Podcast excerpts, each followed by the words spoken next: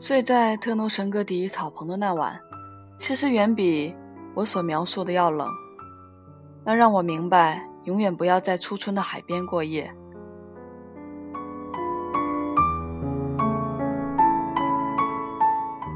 天没亮的时候，我钻出过草棚一次，想找个地方解手，瑟瑟的卷子冻得发抖。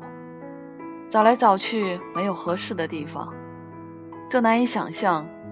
要知道，我常年奔波于世界各地的乡下，找合适的地方解手，一向是我的强项。通常，是无论在哪里，一分钟内我都能找到那个完美的角落。可在这里，特努城戈迪，事情就变得无比奇怪，我再也找不到那完美的角落了。我想，也许是因为我潜意识里还是个不想破坏遗迹的好人，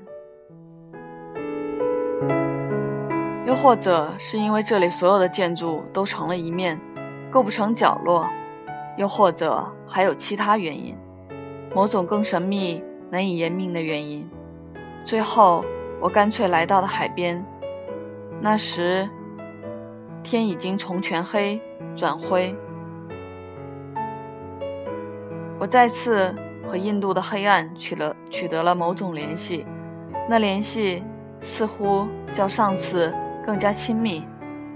这时，我抬起头，